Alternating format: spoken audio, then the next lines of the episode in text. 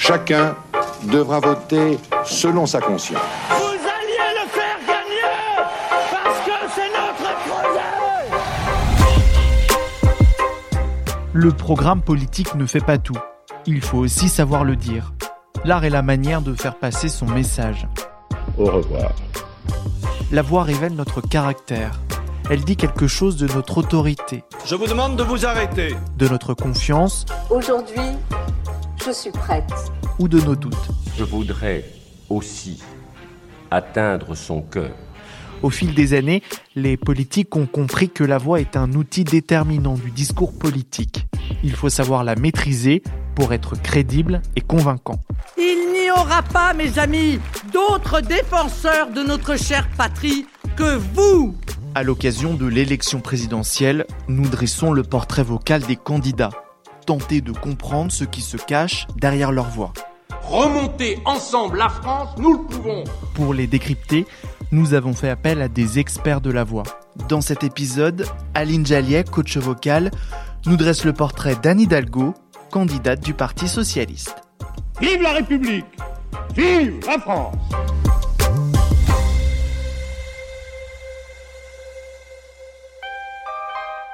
Aujourd'hui, je suis prête. C'est pourquoi, humblement, consciente de la gravité de cet instant, j'ai décidé d'être candidate à la présidence de la République française.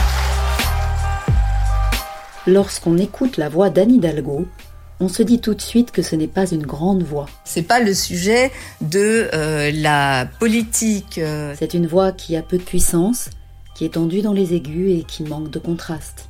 Ceux qui connaissent si mal nos vies, mais qui décident de tout, loin de nous, tout le temps et sans nous. Sa musicalité et sa rythmique sont assez monotones.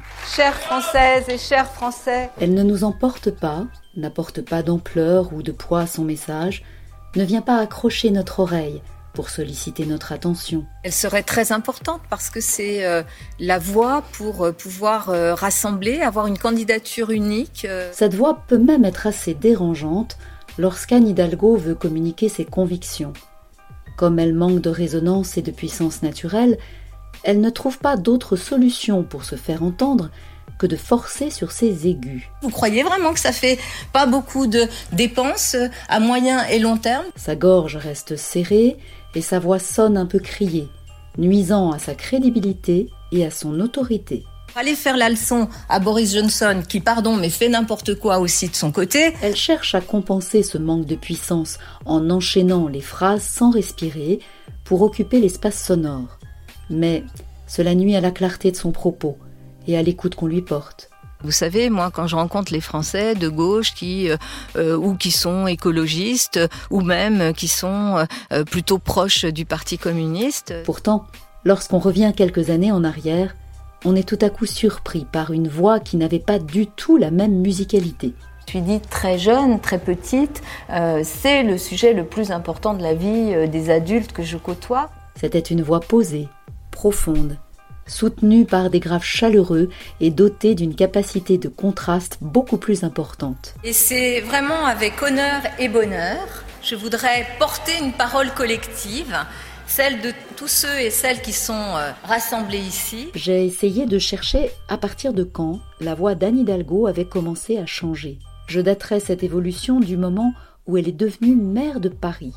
Chère Parisienne, chers Parisiens, Peu à peu, sa voix commence à se tendre vers les aigus, à perdre en richesse harmonique et en capacité mélodique. c'est vrai que Paris est tellement belle à Noël et au jour de l'an. L'accès à des fonctions de responsabilité et le climat très hostile auquel elle a été confrontée depuis ont-ils pesé sur la voix d'Anne Hidalgo?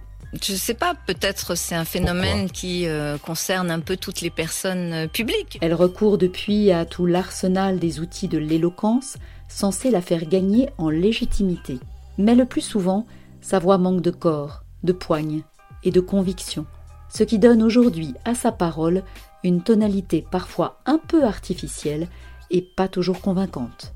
Parce que c'est le travail qui crée la dignité du travailleur, qui lui donne sa perspective, sa chance, sa possibilité de choisir sa vie. Anne Hidalgo oppose à ses contradicteurs une voix essoufflée et un peu trop légère qui ne parvient pas à dissimuler son anxiété et un certain malaise à jouer le jeu politique et médiatique. C'était quand même une façon de dire on repassera pas par le Parlement, ça va, ça va, ah, ça va alléger quoi? C'était plutôt bien vu. Ça va alléger. Euh, oui, mais écoutez, moi je préfère quand même que le Parlement il ait son mot à dire sur euh, toutes ces questions-là. À certains moments, comme dans son discours d'investiture, Anne Hidalgo nous surprend par des accents lyriques qui hissent enfin sa voix à la hauteur de la fonction qu'elle poursuit. Je suis là je me bats pour ça Même si on entend la fragilité de sa voix, qui n'a pas l'endurance d'une oratrice, on est saisi par l'ampleur et l'énergie soudaine qui la gagne. Parce que nous sommes la gauche qui défend les travailleurs, celle qui conquiert de nouveaux droits. C'est lorsqu'elle se sent portée par un large mouvement d'adhésion, dans le sillage de toutes les grandes figures de gauche qui l'ont précédée, qu'elle trouve le chemin d'une voix de tribune qui sonne et qui entraîne l'enthousiasme. Je rêve d'une gauche républicaine, d'une gauche populaire. Anne Hidalgo, candidate à la présidence de la République, doit aujourd'hui relever un sacré défi. Trouver cette voix charismatique qui est la signature des grandes personnalités politiques. Retrouvez cet épisode ainsi que nos autres productions sur le mur des podcasts et aussi sur notre application Ouest France. N'hésitez pas à nous mettre 5 étoiles si vous avez aimé ce programme.